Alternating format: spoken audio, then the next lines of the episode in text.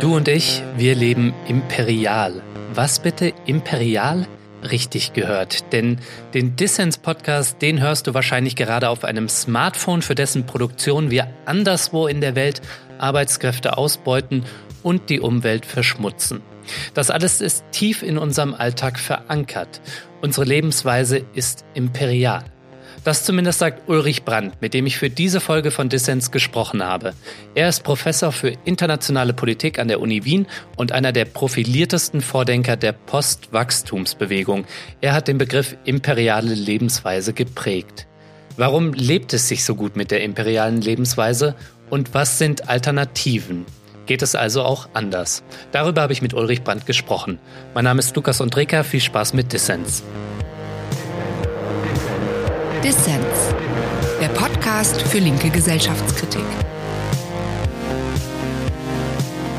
Herr Brandt, imperiale Lebensweise. Dieses Konzept haben Sie zusammen mit Markus Wissen geprägt. Was bedeutet das denn, imperiale Lebensweise, und wer lebt eigentlich so? Also unser Hauptargument ist, dass der Alltag der Menschen, im, vor allem im globalen Norden, aber auch zunehmend der äh, Mittelschichten in Ländern des globalen Südens, denken wir an China, Brasilien, Indien, ganz systematisch und gar nicht, weil die Menschen schlecht sind oder anderen was Schlechtes wollen, aber ganz systematisch auf die billige Arbeitskraft und die billigen Ressourcen von anderswo zurückgreifen. Wir sagen bewusst anderswo, also nicht nur ähm, aus Deutschland im globalen Süden, sondern auch innerhalb von Deutschland, innerhalb von Europa gibt es ja hohe Ungleichzeitigkeiten. Und das ist natürlich erstmal, da kommen wir sozusagen aus einer kritischen Kapitalismusanalyse, ähm, erstmal verbunden mit ähm, Profitinteressen, mit einem Staat, der selber auf Expansion setzt und eng mit ähm, dominanten ökonomischen Interessen verbunden ist, mit Geopolitik, mit Geoökonomie, ähm, wo sozusagen erstmal diese imperiale Lebensweise, die ja auch eine Produktionsweise ist, äh, vorangetrieben wird. Und dann ist aber unser zweites Argument, dass eben diese Strukturen der kapitalistischen Globalisierung, wir können auch sagen, die kulturellen Strukturen von Rassismus, ja, dass eben Menschen im globalen Süden, was wollen die denn? Ja, die sind halt arm äh, und die kriegen es ja überhaupt gar nicht hin, sich zu entwickeln und anderes, dass diese Strukturen ähm, der Globalisierung, die ja auch eine lange Geschichte hat, Stichwort äh, Kolonialismus, dass die eben auch im Alltag bestätigt wird, in den Lebensweisen, aber auch in den Produktionsweisen hier im globalen Norden. Also wenn Automobile produziert werden, und dann auch konsumiert werden, wenn sie immer größer werden sollen, und wir wissen, dass es ähm, heizt den Klimawandel an, äh, dann ähm, ist das entweder unbewusst oder auch zynisch. Und die Voraussetzungen dessen, was hier konsumiert wird, eben die Produkte, die in die Ware eingehen, die Arbeitsprozesse, die in die, in die Vorprodukte eingehen, eben Auto oder Lebensmittel oder Kleidung, die werden in der Regel ähm, unsichtbar gemacht. Ja, sozusagen, wir wissen, das ist ja eine alte These auch von Karl Marx, in der Ware selber, wie sie im Supermarkt ähm, ist oder wie sie als Dienstleistung konsumiert wird, wenn ich fliege, scheinen die sozialen und ökologischen Produktionsbedingungen nicht auf. Ja, und der Antrieb ist eben vor allem Profitprinzip. Aber wir gehen weiter. Da kommen wir aus einer Tradition von äh, Antonio Gramsci. Diese kapitalistische Produktionsdynamik wird eben auch im Alltag akzeptiert und ganz praktisch gelebt. Insgesamt gibt es einen starken Konsens in der Gesellschaft, dass diese imperiale Lebensweise irgendwie ganz okay ist. Und ähm, das ist die, der Ausgangspunkt, um dann über Alternativen nachzudenken, weil es ja auch genug Unmut gibt in der Gesellschaft und wir haben ja auch viele Alternativen. Diese Lebensweise und dieser allgemeine gesellschaftliche Konsens und die, ähm, das Ausgreifen auf Ressourcen und Arbeit im globalen Maßstab durch unseren Konsum, das ist auch das, wenn ich es richtig verstanden habe, was Ihre Theorie ähm, erweitert und unterscheidet von klassischen Imperialismus-Theorien, wie sie ja, glaube ich, von Rosa Luxemburg zum Beispiel geprägt wurden, wo es ja eher ist, dass die Eliten oder das Kapital ausgreifen und den Kapitalismus expandieren und Ihnen geht es jetzt aber darum, dass es tief verankert ist in unserem alltäglichen Leben, auch im Leben der Lohnabhängigen. Genau. Von daher ist es ganz wichtig, den Alltag zu benennen, nicht nur Konsum. Das Buch wird oft interpretiert, wir würden jetzt den Konsum anprangern und das machen wir. Wir haben ein sehr ausführliches Kapitel zur Nutzung des SUVs, also dieses Mini-Panzers Special Utility Vehicle und welche Subjektivität damit verbunden ist, welche Wünsche, welcher Statusorientierung, sehr auch männlich orientiert natürlich. Aber wir würden sagen, einerseits sind es konkrete Konsumweisen im Alltag, wenn man in den Supermarkt geht und billig Fleisch kaufen möchte und das wird dann mit gentechnisch verändertem Soja äh, aus Brasilien gefüttert äh, und zu schrecklichen Arbeitsbedingungen in Niedersachsen von rumänischen Arbeitern äh, produziert ähm, wenn man ein neues Handy kauft und es ist kein Fairphone, sondern ein Handy, was eben in der kapitalistischen Konkurrenz zu möglichst schändlichen Bedingungen äh, in China äh, produziert wird, dann ist das durchaus eine Konsumweise, die ja eben auch sehr attraktiv ist für viele Menschen und oft nicht reflektiert. Aber wie Sie selber auch sagen, es ist eben auch eine Arbeitsweise. Ne? Wenn wir jetzt ähm, die Krise der Automobilindustrie sehen, die ja auf der Ebene von Aufträgen gar keine Krise ist, sondern eher auf der Ebene von gesellschaftlicher Diskussion, Stichwort Dieselskandal, ähm, Umstieg auf Elektroautos und anderes, die Auftragsbücher sind ja weiter voll, aber es wird sozusagen Veränderungsprozesse geben. Die, aber die bestehende Automobilindustrie, Verbrennungsmotor, Exportweltmeister Deutschland äh, und anderes, das ist ja tief auch verankert in einem ge gewerkschaftlichen Bewusstsein bei den Beschäftigten. Und ganz wichtig ist, glaube ich, politisch, äh, aus einer kritischen Perspektive. Wir können ja nicht einfach sagen, ähm, hau das weg. Also die Beschäftigten sollen, haben einfach Pech gehabt und sollen die Arbeitsplätze verlieren. Und dann sind wir bei komplizierten Diskussionen um Konversion der Automobilindustrie. Also was sind Umbauprozesse? Weil wir wissen, wir müssen da mittelfristig raus. Aber es kann eben nicht per se auf dem Rücken der Beschäftigten ähm, geschehen und es kann nicht kapitalgetrieben sein, sondern es muss ein, ein, ein Aushandlungsprozess geben gesellschaftlich, ähm, dass es das Ziel gibt, raus aus der Automobilität. Ich würde auch sagen, auch die E-Mobilität ist keine Lösung per se, aber eben auch dann den Beschäftigten äh, gute Alternativen zu bieten oder dass sie die selber entwickeln können. Da sind wir in ganz schwierigen Fällen und kommen zurück auf Ihre Ausgangsfrage, warum tut sich nicht so viel? Weil beispielsweise die Gewerkschaften ja auch die imperiale Produktions- und Lebensweise erstmal verteidigen. Auf die Gewerkschaften kommen wir noch zurück, aber Automobilindustrie umbauen, das klingt jetzt wirklich sehr stark nach Vergesellschaftung und Enteignung, oder? Ja, ich denke, die Automobilindustrie, so wie sie verfasst ist, teilweise ja auch mit öffn starken öffentlichen Anteil, wenn wir an Volkswagen denken, ähm, ist es ähm, durchaus eine, eine ähm, Orientierung des Managements, das haben viele Studien belegt, die wirklich sehr einseitig auf den Verbrennungsmotor setzt und die ja auch dann den Beschäftigten wenig Alternativen lässt und jetzt in die Krise kommt, ja, und sie haben die Krise mit äh, Diesel, ähm, also Abgasmanipulation und anderem ja durchaus versucht hinauszuschieben oder äh, zu hintergehen, indem es eben stärkere Abgasnormen in Europa gibt und anderes. Und ähm, ich würde dem Management nicht mehr trauen, wenn sie jetzt verspricht, wir gehen auf Elektroautos, äh, wir versuchen das System anders zu machen, das mag in Nischen sein, aber wie ein, ein hoher Gewerkschafter mal sagte, das Management der Automobilindustrie ist besoffen an den Profiten, die sie machen gegenwärtig. Die wollen gar nicht umsteigen. Und deshalb müssen wir dann auch Eigentumsfragen stellen. Wer verfügt über die Investition heute in Forschung und Entwicklung, in den Aufbau von Produktionsanlagen, auch in den Abbau bestimmter Produktionsanlagen. Und da würde ich sozusagen der kapitalbetriebenen Veränderung nicht trauen. Also müssen wir fragen, wie können Beschäftigte sich involvieren? Aber natürlich auch, wie kann das gesellschaftlich abgesichert werden über einen sehr profunden Strukturwandel. Also aus, ich habe keine Hoffnung, dass ähm, das Management selber lernen wird, jetzt A, den Automobilsektor zu ökologisieren, eben teilweise auf ähm, Elektromobilität umzusteigen und B, ihn auch zurückzubauen. Habe ich überhaupt kein Vertrauen mehr, das hatte ich auch vorher nicht. Aber der Dieselskandal zeigt nochmal, wie zynisch ähm, die, das Top-Management ist und ähm, ist, denen sind die, die Interessen der Beschäftigten egal. Das ist eine, das wird eine Konversion von oben, wo weiterhin nur Profite gemacht werden sollen. Aber in gewisser Weise scheint doch die weltweite Entwicklung den Automobilkonzernen und den Managern und Chefs dort recht zu geben. Schauen wir uns die aufstrebenden Schwellenländer an, zum Beispiel Brasilien, Russland, Indien, China und Südafrika, die sogenannten BRICS-Länder. Dort verlangen die Mittelschichten ja nach der E-Klasse und orientieren sich am westlichen Wachstums- und Wohlstandsmodell. Wollen wir denen jetzt die E-Klasse verbieten? Nein, wir sind ja gar nicht in der Lage, da was zu verbieten, aber ich würde sagen, ähm, es geht darum, voranzuschreiten. Was heißt ein sozial-ökologischer Umbau der Industriegesellschaft, die weiterhin Wohlstand hält oder eben auch, wie Sie sagen, in den BRICS-Staaten und anderen äh, Wohlstand schafft? Aber eben nicht diesen naturzerstörerischen Wohlstand. Also wenn jetzt Menschen in China oder ich war im September in Mexiko, ich kann gleich noch ein eindrucksvolles Beispiel nennen, ähm, wenn Menschen da zu Wohlstand kommen, und zwar ganz legitim, dann ist es doch ein Unterschied, ob Mobilitätsbedürfnisse die ja auch ein Ausdruck von Wohlstand ist, befriedigt werden über eine Automobilisierung der Gesellschaft oder über einen guten öffentlichen Verkehr. Gut heißt ähm, sicher, äh, preisgünstig, äh, schnell und nicht immer nur das Anhängsel. Wenn es gar nicht mehr geht mit dem Auto, dann baut man Züge. Oder in Lateinamerika hat man ja viel auch von der öffentlichen Infrastruktur privatisiert. Ich nenne Ihnen ein Beispiel. Weil die, Ihre Grundthese stimmt ja. Es gibt erstmal den auch berechtigten Anspruch an Wohlstandsgewinn.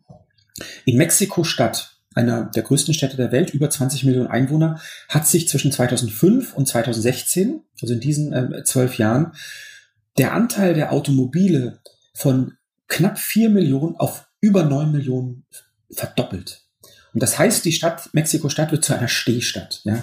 Trotzdem fahren die dicken Karosserien rum, auch Kleinwagen, Mittelwagen. Das ist doch kein Wohlstand mehr. Wenn ich sozusagen individuell, verständlich vielleicht, ähm, über Statuskonsum oder auch über einen Sicherheitsdiskurs, man kann angeblich den öffentlichen Verkehr nicht nutzen, ähm, hab, komm zu Einkommen, komm damit zu Wohlstand und kauf mir ein Auto, aber bin systematisch Teil einer Demobilisierung, weil eben die Stadt Mexiko-Stadt verstopft ist. Also würde es heißen, ähm, als ähm, mutige ähm, Politik in Mexiko-Stadt oder natürlich auf der nationalen Ebene, dass die, die zunehmenden Mobilitätsbedürfnisse ähm, eben nicht ähm, befriedigt werden über eine Automobilisierung, sondern über einen guten öffentlichen Verkehr. Wir könnten Deutschland auch als Beispiel nehmen. Also Wohlstand ja, aber eben kein Wohlstand so wie im Westen einer weiteren Automobilisierung, äh, Kapital und Profit getrieben, sondern andere Formen äh, von Wohlstand. Wie ist das eigentlich mit der imperialen Lebensweise in den kapitalistischen Zentren? Äh, es ist ja nicht so, dass hier alle gleichermaßen von dieser Lebensweise profitieren. Also der Niedriglohnsektor in Deutschland ist der größte in Europa und äh, die Erwerbsarmut und Altersarmut sind Dinge, die rapide zunehmen. Ja, das ist ein ganz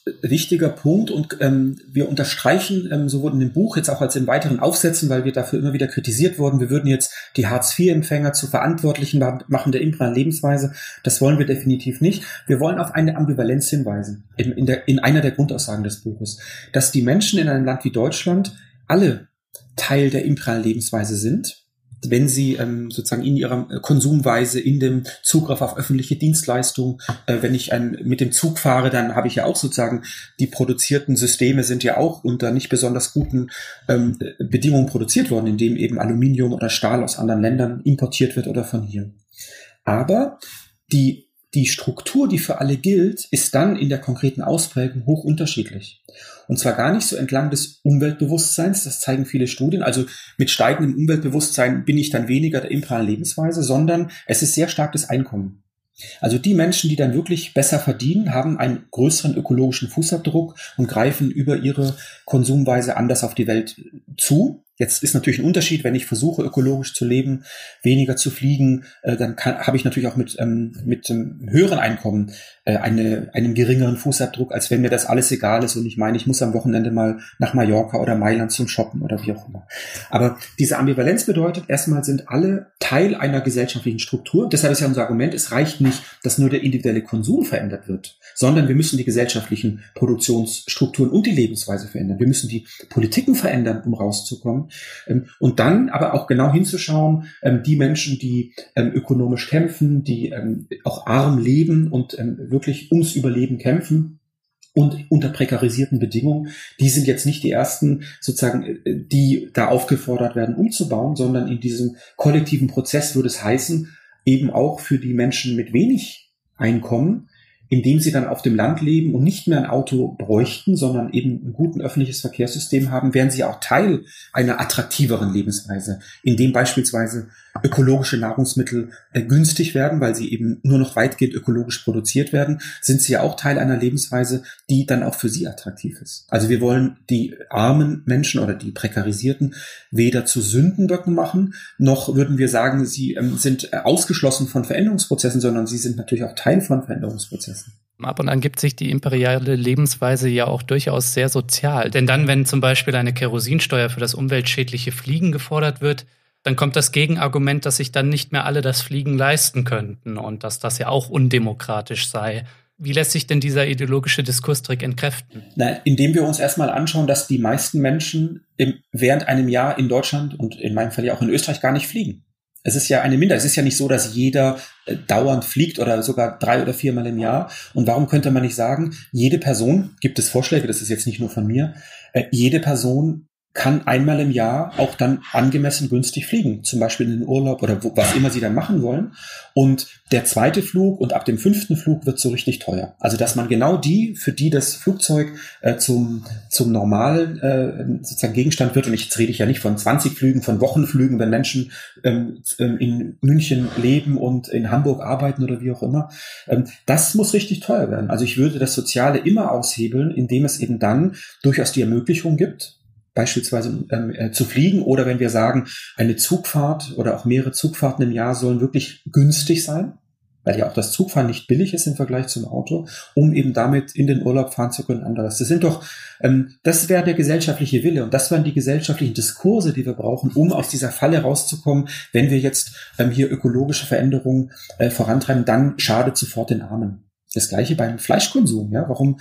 Ähm, es braucht Verbote aus meiner Sicht äh, von Fleischfabriken aus ökologischen, aus sozialen, aus ethischen Gründen und dann aber auch genau hinzuschauen, was ist ähm, sozusagen ein, ein gutes Fleischangebot da wäre ich jetzt nicht dafür, dass die Menschen erstmal 20 äh, Kilo günstiges Fleisch bekommen, aber dass man auch da sozusagen durchaus bestimmte Regulierung einführen kann. Dabei ist ja gerade das Verbotsding etwas, wo man in Deutschland schnell als politische Partei zum Beispiel eins auf die Mütze kriegen kann. Man schaue sich die Grünen an, die eigentlich ja genau da ihr Steckenpferd haben sollten, die aber mit dem Veggie Day ähm, ja wirklich eins auf den Deckel bekommen haben und seitdem sehr vorsichtig sind. Dann nennen wir es nicht Verbot, sondern nennen es Regeln. Regeln für sozial-ökologischen Umbau, so wie es heute gesellschaftlich akzeptiert ist, dass es keine Kinderarbeit gibt, dass es keine Sklaverei gibt, dass eigentlich auch es ein Bewusstsein gibt, dass die ähm, Tierfabriken nicht okay sind, obwohl es natürlich dann im Supermarkt äh, das Fleisch äh, konsumiert wird.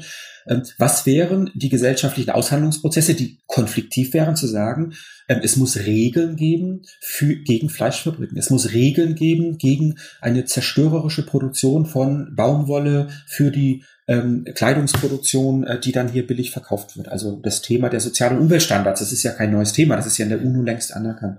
Und dann verschieben wir den Diskurs und der, die These der imperialen Lebensweise ist ja, als Prinzip ein Leben zu leben, das nicht auf Kosten anderer geht und das nicht auf Kosten der Natur geht. Das ist ja die regulative Idee. Und diese regulative Idee würde heißen in Aushandlungsprozessen, der SUV geht nicht. Also ich bin der Letzte, der einem individuellen SUV-Fahrer das verbietet. Wer bin ich denn, ja? Aber ich würde mir eine Gesellschaft wünschen, in der ausgehandelt ist, der SUV geht nicht. Oder der Flug von ähm, über 500 Kilometer geht nicht. Ja? Und dann kommt man raus aus dem Verbot, sondern sagt, wir haben gesellschaftliche Regeln, so wie sie ja immer historisch ähm, sozusagen durchgekämpft wurden, ja, und immer wieder auch teilweise in Frage gestellt wurden. Ähm, und diese Regeln ähm, brauchen wir für einen sozial-ökologischen Umbau. Und dann ist man raus aus dieser Verbotsfalle, die natürlich immer wieder kommt. Ja, es ist ähm, mir klar, und Sie haben ein schönes Beispiel gebracht. Aber die Freiheit ähm, auf ein gutes Leben kann ja nur heißen, die Freiheit von anderen nicht ähm, in Frage zu stellen und andere nicht auszubeuten in der vermeintlichen Freiheit. Wenn ich genug Geld habe, kaufe ich mir den SUV, weil wir wissen, das hängt mit einer unglaublichen Naturzerstörung zusammen, mit der Zerstörung von Zukunft und anderen. Ich bin da voll bei Ihnen und trotzdem muss ich jetzt mal kurz eine Beichte ablegen in unserem Gespräch.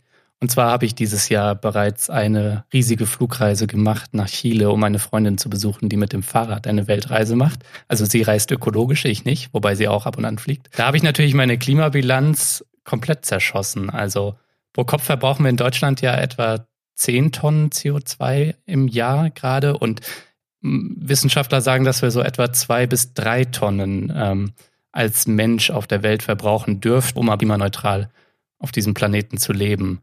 Wie sieht das denn bei Ihnen aus? Leben Sie komplett klimaneutral? Definitiv nicht. Als Professor für internationale Politik äh, bin ich unterwegs. Ich versuche es zu reduzieren. Meine regulative Idee ist, dass ich zwei ähm, transkontinentale Flüge äh, im Jahr mache.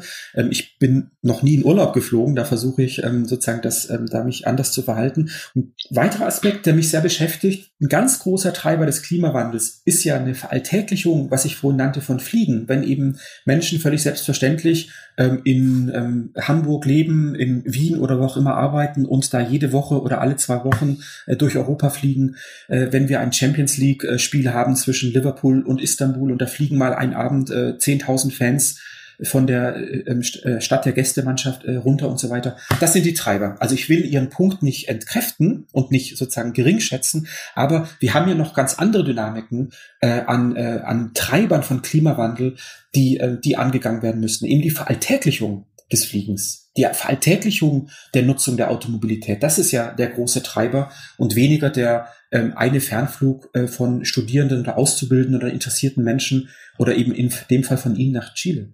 Diese globale Vernetzung halte ich für sehr wichtig. Oft wird ja Globalisierungskritikern vorgeworfen, sie würden nationalistisch oder protektionistisch beziehungsweise lokalistisch argumentieren. Wenn ich Sie richtig verstanden habe, dann treten Sie aber für eine alternative Globalisierung ein. Und nicht für eine Rückkehr zum Nationalstaat oder zum Lokalen. Ja, ich würde sagen, in, in Anlehnung von Walton Bellow, der ja vor 15 Jahren diesen sehr spannenden Begriff der Deglobalisierung geprägt hat und hat eben nicht gesagt Protektionismus, weil Protektionismus, das sehen wir gerade an Donald Trump, ist ein Protektionismus, der erstmal die einheimischen Kapitalgruppen und die Eliten stärkt. Das wird natürlich verkauft mit Arbeitsplätzen, aber es ist ja keine Infragestellung bestehender Machtverhältnisse oder gar von Eigentumsverhältnissen. Und die Idee von Walton Bellow war, Anfang 2000, nach diesen dramatischen Erfahrungen von neoliberalen Politiken in Südländern, er selber äh, ist von den Philippinen. Wie schaffen es wieder Gesellschaften in einer progressiven Bewegung, also nicht als Abschottungstendenz, die den Eliten nützt, in einer progressiven Bewegung wieder Spielraum zu bekommen für eigenständige Politiken. Also eine selektive Globalisierung beispielsweise im Nahrungsmittelbereich. Das ist katastrophal, ähm, der Globalisierungsprozess im Nahrungsmittelbereich. Das, was Philip McMichael, einen ähm, Agrarsoziologe, the food from nowhere genannt hat. Also das Essen von nirgendwo. Es ist völlig egal, wo es herkommt. Hauptsache, es ist günstig, dann im Endangebot und ähm, in den Mittelprozessen ähm, haben die Konzerne ihre Profite gemacht. Nein, es muss eine lokale, hoffentlich ökologische und sozial gute Nahrungsmittelproduktion geben. Und dann kann es immer noch natürlich auch ökologisch und äh, fair produzierten Kaffee oder so geben. Aber das ist ja nicht das Problem. Das Problem sind diese Massen von ähm, von ähm, Rohstoffen, die in die Nahrungsmittelproduktion gehen. Also würde ich sagen, es ist was Glokalistisches, also eine andere Globalisierung, die durchaus ähm, auch globale Prozesse ähm, ernst nimmt, aber immer wieder aufs Lokale bezieht. Es muss nicht jetzt jeder, jedes Land die Smartphones oder, äh, oder ähm, Notebooks produzieren. Da ist es durchaus sinnvoll, dass es Economies of Scale gibt, also dass die Größenordnung eine Rolle spielt, aber da die Frage eben wieder, zu welchen sozialen und ökologischen Bedingungen. Wenn dir da draußen Dissens gefällt und du ein bisschen Geld über hast, dann werde doch auch Fördermitglied. So sorgst du dafür, dass wir weiterhin gute Ideen für alle senden können. Wir haben schon einige Fördermitglieder, aber wir brauchen noch mehr Leute, damit Dissens dauerhaft senden kann. Helfen kannst du uns schon mit 2 Euro im Monat. Alle Infos hierzu gibt's auf unserer Internetseite www.dissenspodcast.de. Der Link auch in den Show Notes. Als Fördermitglied tust du nicht nur was Gutes, nein, es winken auch Bonusinhalte. Auch diese Woche verlosen wir wieder ein Buch unter allen Dissens-Mitgliedern und all denen, die es bis zur nächsten Folge werden. Und zwar Radikale Alternativen, warum man den Kapitalismus nur mit vereinten Kräften überwinden kann. Geschrieben haben das Buch Ulrich Brandt und Alberto Acosta. Werde also Mitglied. Zum Start von Dissens kannst du 30 Tage kostenlos reinschnuppern. Ihr hört den Dissens-Podcast. Zu Gast ist Ulrich Brandt, Globalisierungskritiker und Vordenker der Postwachstumsbewegung. Herr Brandt, wenn wir in der Geschichte zurückgehen, was sind eigentlich die historischen Ursprünge der imperialen Lebensweise? Wir argumentieren, dass die imperiale Lebensweise mit dem Kolonialismus beginnt. Mit dem Kolonialismus dahingehend, dass eben die Ressourcen, ähm, Gold, Silber, später agrarische Ressourcen, dann äh, fossile Energieträger, äh, aus den Südländern systematisch in den Norden geschaffen äh, geschaufelt wurden und erstmal ja die Südgesellschaften viel stärker strukturiert haben. Ne? Im Norden hat sich gar nicht so viel verändert. Das war wichtig für die Staaten, weil sie dann Gold und Silber für die Kriegsführung hatten oder für bestimmte Produktionsprozesse. Aber die, ähm, die Sklavenhaltergesellschaften, die ausgebeuteten Gesellschaften, die wurden ja sehr stark von der imperialen Produktions- und Lebensweise oder auch der, eben der sehr kolonial geprägt. Dann argumentieren wir, dass im 19. Jahrhundert so langsam diese Imperial-Lebensweise, sehr ungleichzeitig in Großbritannien früher, in anderen Ländern später, durchaus in so beginnende Mittelschichten in das Bürgertum äh, diffundiert über bestimmte Konsumweisen, aber auch ähm, über Massenproduktion von, von ähm, eben bestimmten Grundstoffen. Aber auf der Konsumweise Zitrusfrüchte, Kaffee, Kakao und anderes. Und unser Hauptargument ist, und das schafft auch dann die ökologischen Probleme, ist das nach dem Zweiten Weltkrieg, das, was wir in den Sozialwissenschaften als Fordismus bezeichnen, also als eine Produktions- und Lebensweise in Anlehnung Henry Ford, Massenproduktion, Massenkonsum, in manchen Ländern ja auch glücklicherweise Sozialstaatlichkeit, die dann die imperiale Lebensweise veralltäglicht. Und das ist ganz wichtig jetzt auch für politische Alternativen. Das ist natürlich erstmal wohlstandsschaffend gewesen. Also in einer Generation, meiner Elterngeneration, ähm, wird eine Erfahrung gemacht, aus sehr armen Verhältnissen, aus Kriegsverhältnissen dann in eine Wohlstandsgesellschaft zu kommen. Äh, und das ist ja bis heute sehr, sehr wichtig. Also in, durch das Parteienspektrum hindurch gibt es weiterhin Verweise. Da gab es mal ein gutes Zeitalter von hohem Wohlstand. Und ähm, wir argumentieren, die imperiale Lebensweise kommt sozusagen in den 1950er, 1960er Jahren zu sich selbst Und bis heute ist es gesellschaftlich eine sehr tief verankerte Referenz von Wohlstand und deshalb unser Argument politisch und auch perspektivisch, wir brauchen ein anderes Wohlstandsmodell. Also kein, kein Verzicht, sondern wir brauchen ein grundlegend anderes sozial-ökologisches Wohlstandsmodell. Wenn diese imperiale Lebensweise im Nachkriegsdeutschland ja auch ein Schlüssel für politische Legitimation war, also die enge Verknüpfung von kapitalistischem Wachstum und Demokratie, Wolfgang Streeck hat das als demokratischen Kapitalismus bezeichnet. Ähm, was bedeutet das dann für eine linke Wachstumskritik? Also ganz ohne Wachstum scheint es dann ja auch nicht zu gehen. Na, ich würde nicht sagen, es geht nicht ohne Wachstum, sondern es geht nicht ohne materiellen Wohlstand. Das ist ein großer Unterschied. Und die, die These vom demokratischen Kapitalismus von Streeck oder früher von Klaus Offe war ja sozusagen eine, die nur auf die Zentren geblickt hat, oder das macht der Streeck bis heute. Er interessiert sich überhaupt nicht für den äh, globalen Süden und überhaupt nicht für ökologische Fragen. Wir sind in einer neuen Situation. Also wir haben historisch die enge Verbindung, die Sie ansprechen, ähm, von Wohlstand, äh, Kapitalismus und seiner Demokratisierung, äh, heißt ja auch der Einhegung herrschender Kräfte, die ja heute sozusagen vor allem wieder Machtzuwachs hat, Stichwort Finanzkapital, aber auch das starke Industriekapital. Äh, und wir brauchen eine Demokratisierung aus meiner Sicht ähm, jenseits des Kapitalismus, die Wohlstand schafft, die nicht mehr dem kapitalistischen Wachstumsimperativ sich unterwirft und auch nicht mehr den kapitalistischen Eigentumsverhältnissen, weil der Wachstumsimperativ wird natürlich von den starken Kapitalgruppen zusammen mit dem Staat definiert und nicht von den Menschen, den Beschäftigten. Die kriegen dann was ab, aber wir erleben seit 20 Jahren, sie kriegen gar nicht mehr so viel ab. Und jetzt ist das Versprechen weiterhin von, von Staat und Kapital, naja gut, wenn jetzt die Wachstumsraten wieder hochgehen oder wenn wir genug flexibilisieren, wenn wir die Harzreform machen, dann wird's besser. Und für manche wurde es ja besser, aber eben ähm, zu Lasten von vielen anderen, sowohl in Deutschland, Sie hatten das vorhin genannt mit dem Niedriglohnsektor, ähm, aber zu Lasten auch viel in der Welt. Also brauchen wir ein Neudenken von Demokratie. Das, was Timothy Mitchell als Carbon Democracy bezeichnet, also als Kohlenstoffdemokratie, als Demokratie, deren auch materielle Teilhabe, eben nicht nur politische Teilhabe, auch die materielle Teilhabe auf dem Fossilismus, auf dem Verbrennen von äh, fossilen Energieträgern beruht, das geht ja so nicht mehr. Und umso wichtiger ist es, Demokratie anders zu denken. Eben nicht als demokratischen Kapitalismus, sondern als demokratische Gesellschaft, die aus dem Verfügungsanspruch von Kapital, wir machen die Gesellschaft, äh, den in Frage stellt erstmal. Ne? Und dann sind wir bei Fragen von Wirtschaftsdemokratie, da sind wir bei Fragen von einem starken öffentlichen Sektor äh, und vielen anderen Punkten, die in der Debatte um demokratischen Kapitalismus keine Rolle spielen. Müssen wir den Begriff Fortschritt und Wohlstand, müssen wir diese beiden Begriffe von Wachstum lösen oder müssen wir darüber reden, was wachsen soll in unserer Gesellschaft? Also man könnte ja auch sagen, zum Beispiel die Sorgearbeit, also dass wir füreinander Sorge tragen können, dass wir mehr Zeit haben, füreinander Sorge zu tragen, dass, dass das wachsen sollte? Oder ist das, geht das fehl und wir sollten uns komplett vom Begriff Wachstum verabschieden? Ja, es ist ein schwieriges Thema, weil sie natürlich die Semantik, die dominante Semantik, das dominante Verständnis von Wachstum ist, wenn jemand Wachstum sagen, sagt, meint er oder sie alles, dann soll die Wirtschaft wachsen.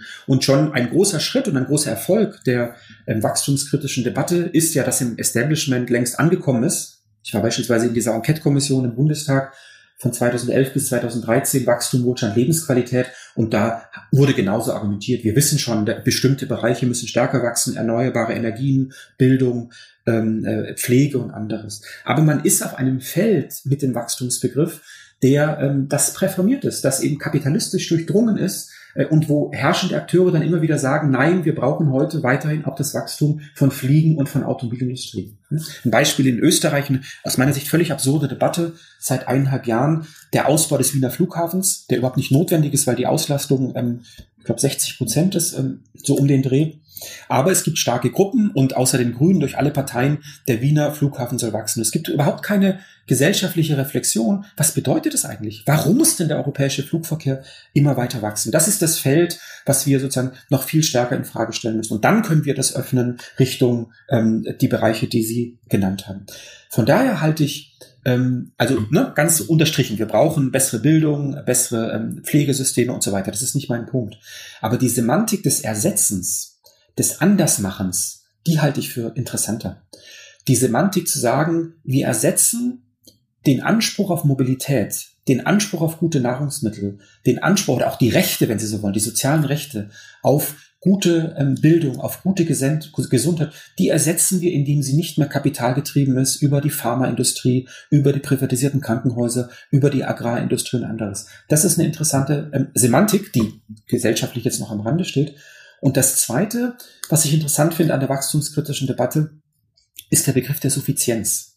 Suffizienz wird ja in der Regel gesellschaftlich so verstanden, Verzicht. Wenn man Suffizienz mal umdeutet äh, und äh, einen Begriff nimmt, wie ihn Uta von Winterfeld vom Wuppertal-Institut verwendet, nämlich Suffizienz heißt, nicht mehr haben zu müssen wird ein unglaublich interessanter Ansatz daraus. Also die gesellschaftlichen Muster von Status, aber auch wenn ich auf dem Land lebe, das Auto haben zu müssen oder zu meinen, ähm, gerade wenn ich nicht so viel Geld habe, kann ich mir noch das Fleisch leisten. Das ist ja ein ganz wichtiger Punkt. Ja? Eine Studie in Österreich hat gezeigt, dass vor allem ärmere Menschen Fleisch essen, ne? weil es immer noch ein, ein Eindruck ist von Wohlständigkeit.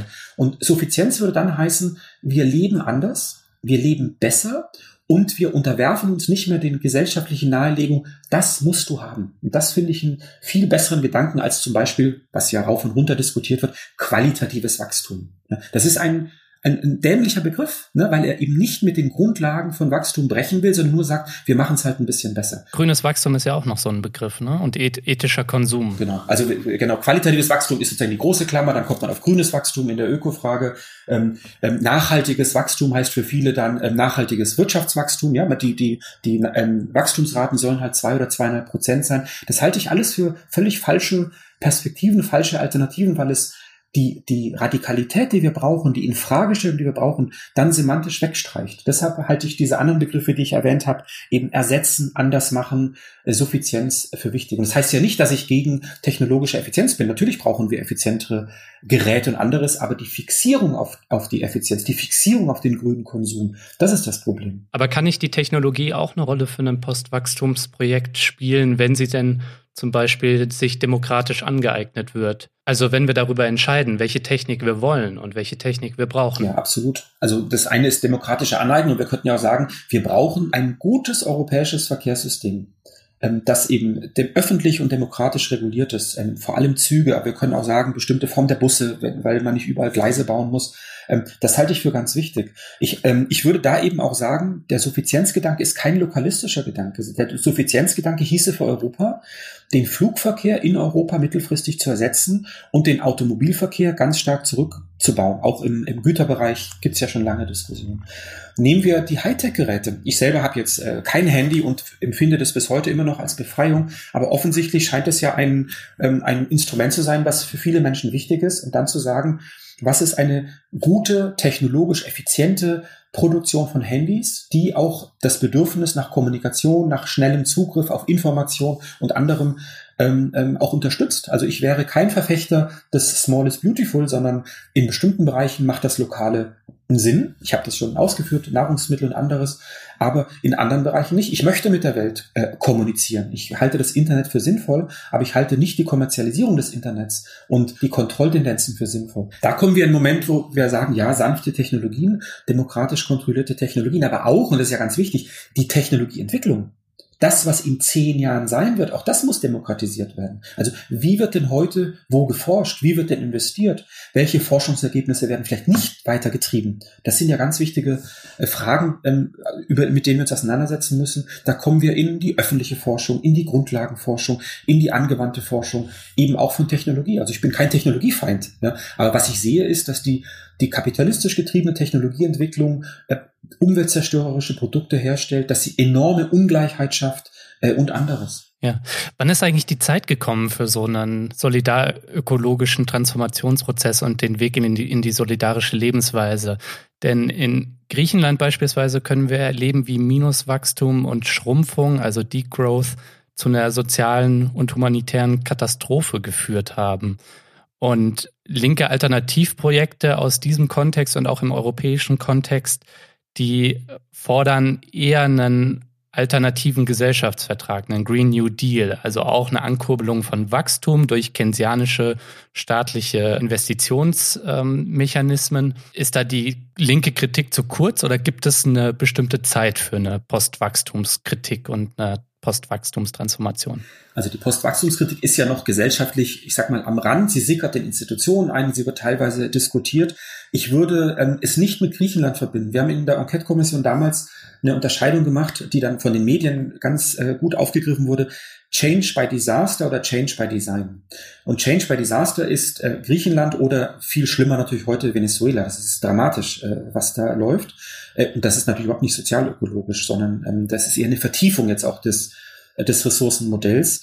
Und Change by Design, das ist ja der Grundgedanke von Degers, zu sagen, wir brauchen ein gesellschaftliches Projekt, um aus den kapitalistischen Wachstumszwängen rauszukommen in den vielen Bereichen. Wie wird Gesundheit geschaffen, Bildung geschaffen, Ernährung, äh, Mobilität äh, und anderes. Und da mag der Grundgedanke von Green New Deal in bestimmten Bereichen sinnvoll sein, nämlich staatliche Investitionen zu machen. Aber aus meiner Sicht ähm, ist der Green New Deal immer noch viel zu stark A, auf die Nordgesellschaften bezogen und hat kaum diese imperiale Lebensweise im Blick, also diese Voraussetzungshaftigkeit äh, unseres Lebens. Und sie stellt vor allem, also dieser Ansatz, die, die herrschenden Machtstrukturen nicht in Frage, sondern es sollen halt dann der Staat grüne Gesetze machen, grüne Rahmenbedingungen schaffen, ähm, die Unternehmen sollen dann grün forschen und grün investieren und die Konsumentinnen sollen äh, grün konsumieren. Aber dass wir einen viel größeren Umbau brauchen, ähm, das wird damit so ein bisschen an den Rand ähm, gestellt. Und zu Ihrer Zeitfrage, ich würde sagen, es geht ja schon los. Es ist ja schon längst losgegangen. Wir haben ja in unserer Gesellschaft ganz viele Bereiche von Alternativen, ähm, eben ökologische Landwirtschaft, ähm, öffentlicher Verkehr. Der öffentliche Verkehr ist doch ein Teil von sozial-ökologischer und zum Glück mit einer langen Tradition. Überlegen Sie mal, wenn jetzt ähm, in Großbritannien endlich von Labour und Corbyn aufgenommen wieder das öffentliche Verkehrssystem stärker thematisiert wird. Wir haben ja hier viele und gute Voraussetzungen, das voranzutreiben. Welche Haltung beobachten Sie denn in diesem Diskurs bei den Gewerkschaften? Da scheinen ja noch die klassischen Lohnforderungen einfach eine Rolle zu spielen, also die Beteiligung am kapitalistischen Wachstum. Bei den Gewerkschaften insgesamt dominieren weiterhin klassische Wachstums- und Verteilungsfragen. Äh, und ähm, die Politisierung geht eher, wie wird jetzt besser organisiert, wie wird auch die Machtbasis der Gewerkschaft wieder verstärkt, nachdem sie ja viele Jahre eher in der Defensive waren. Aber an den Rändern werden durchaus ökologische Fragen thematisiert. Es gibt beispielsweise ein Jahrbuch Gute Arbeit von IG Metall und Verdi. Und da ist die diesjährige Ausgabe 2018 zur Ökologie der Arbeit, wo durchaus mit ähm, diversen Perspektiven die ähm, Ökologie und Klimaproblematik thematisiert wird. Das ist am Rand, das sollte man nicht überschätzen, aber es sind wichtige äh, Einsatzpunkte. Meine Erfahrung ist, und ich habe ja jetzt einige Jahre auch zu Gewerkschaften und sozialökologischen Fragen in Österreich geforscht und ähm, immer wieder auch mit Blick auf Deutschland, dass die Frage von Umwelt und von Ökologie weiterhin schwierig ist. Aber das, was Sie ansprechen, nämlich gutes Leben äh, oder alternativer Wohlstand, sehr stark thematisiert wird über Arbeitszeit. Also die, alte Aufgabe der Gewerkschaften, eben ähm, bessere Arbeitsbedingungen für die Mitglieder zu schaffen, aber, aber durchaus auch Arbeitszeitverkürzung. Da ist ja jetzt über den IG Metall Tarifvertrag letztes Jahr durchaus interessant, Bewegung reingekommen. In Österreich ganz ähnlich. Und das sind, wir nennen das Entry Points, also Einstiegspunkte für die Thematisierung von ökologischen Fragen. Mhm. Stichwort Arbeitszeitverkürzung, Zeitwohlstand. Ähm, was würde es denn bringen, auch aus ökologischer Perspektive, wenn wir jetzt alle nur noch 20 statt 40 Stunden die Woche arbeiten würden? Die Studien haben ein sehr ambivalentes Ergebnis. Bisher ist bei Arbeitszeitverkürzung für bestimmte Bevölkerungsgruppen mehr Kurzurlaub angesagt, mehr Fliegen und vor allem hängt es natürlich am Einkommen ab, dass man durchaus den ökologischen Fußabdruck deutlich vergrößert. Andere ähm, nehmen sich zurück und sagen, jetzt habe ich mehr Zeit, ich kann mein Essen selber kochen und ich möchte sozusagen ein auskömmlicheres, teilweise auch bewussteres Leben. Und diese, dieser Befund von Studien bringt mich ähm, zum Argument, die Arbeitszeitverkürzung selber muss natürlich ähm, sozusagen zusammengebracht werden mit einem kulturellen Wandel. Ne? Also in Anführungszeichen nur weniger Arbeit gönne ich den Menschen, vor allem wenn es sie weiterhin auskömmlich leben können, vielleicht auch ähm, ähm, einen gewissen Lohnausgleich haben. Aber wir brauchen einen kulturellen Wandel, dass mehr Zeit heißt wieder, ich engagiere mich mehr politisch oder gesellschaftlich oder ich will auch mehr Zeit für mich haben und nicht, kaum habe ich mehr Arbeit ähm, und nicht Kaum habe ich mehr Freizeit, setze ich mich viermal im Jahr ins Flugzeug und mache meine Städtereise, weil das gehört zum Prestige und dann weiß ich ja, dass es mir besser geht. Also wir müssen sozusagen diese konkreten Initiativen äh, in, ich sag mal, kulturellen ähm, Veränderungsprozessen eben auch damit zusammenbringen, dass ein gutes Leben aber ein gutes Leben für alle ist und eben nicht zu Lasten anderer geht, indem ich da schnell mal ins Flugzeug springe, einmal nach Barcelona, einmal nach London, einmal nach Stockholm und wo weiß ich wohin. Was bedeutet denn eine Postwachstumsgesellschaft für den Sozialstaat? Der ist ja auch eng an kapitalistisches Wachstum geknüpft. Und zum anderen, was bedeutet das für die Sorgearbeit? Also was den Sozialstaat angeht, müssen wir über andere Finanzierungsmöglichkeiten nachdenken. Und da würde ich schon sagen, da geht es um Vermögenssteuer, da geht es um andere Einnahmen und eben nicht klassisch nur, dass die Erwerbsarbeit äh, und dann mit der Mehrwertsteuer sozusagen der, die klassische ähm, Finanzierungsquelle ist ähm, und da gibt es viele Ansätze und wir müssen natürlich auch auf der Aufgab Ausgabenseite schauen, für was gibt der Staat Geld aus? Ist es für Straßenbau, für Militär oder für andere Sachen? Da gibt es gute Diskussionen, Stichwort ökologische Steuerreform, aber eben auch eine andere Finanzierungsbasis äh, des Staates. Zu Ihrer zweiten Frage der Sorgearbeit, da bin ich zerrissen. Und zwar nicht ich, sondern es zeigen ja auch viele feministische Debatten. Jetzt nicht zu sagen, es geht per se weg vom, von der, vom Erwerbsmarkt, also von der bezahlten Sorgearbeit, die ja eben auch professionell ist und anderes, und wieder in die Familie zurück. Weil das ist natürlich eine patriarchale Struktur, da fehlt oft auch die Qualifikation, es stresst die Menschen, vor allem die Frauen, ähm, unglaublich. Da genau hinzuschauen, wie kann Sorgearbeit ähm, in diesem Bereich, wie Sie es jetzt meinen, ähm, gut organisiert werden, dass es vor allem für die Betroffenen, das wäre mein Kriterium, Handlungsspielraum gibt und für die Beschäftigten, wenn es eben über den Arbeitsmarkt nachgefragt wird, gute Arbeitsbedingungen. Also dass eben nicht Menschen, wenn ich sag mal Eltern ähm, schwer krank werden äh, und dann die Kinder auf billige äh, polnische Arbeitskräfte zugreifen, weil sie sich das nicht leisten können oder die Alternative haben, die Frau in der Regel bleibt jetzt zu Hause. Das wäre eine, eine gute Sozialstaatlichkeit, dass die Menschen die Option haben, je nach ihren ähm, Lebensbedingungen gut zu entscheiden, dass es aber eben nicht zu Lasten der Pflegenden geht. Aber die Sorgediskussion geht ja, finde ich, auch weiter und sehr interessant weiter. Es ist eben nicht nur die Sorgearbeit im engen Sinne, sondern es ist auch die Frage, wie sorgen wir für uns selber, wie sorgen wir für Gesellschaft. Also das Prinzip von Care, von Sorge hat ja ganz viel auch ökologische Implikationen, eben Nord-Süd-Implikationen, wenn wir an die Alternativen zur imperialen Lebensweise denken. Und da, das würde ich auch mit dazu nehmen. Also wie schaffen wir eben nicht mehr eine wachstumsorientierte Gesellschaft, sondern eine sorgeorientierte Gesellschaft in den ganzen Dimensionen, die ich angedeutet habe.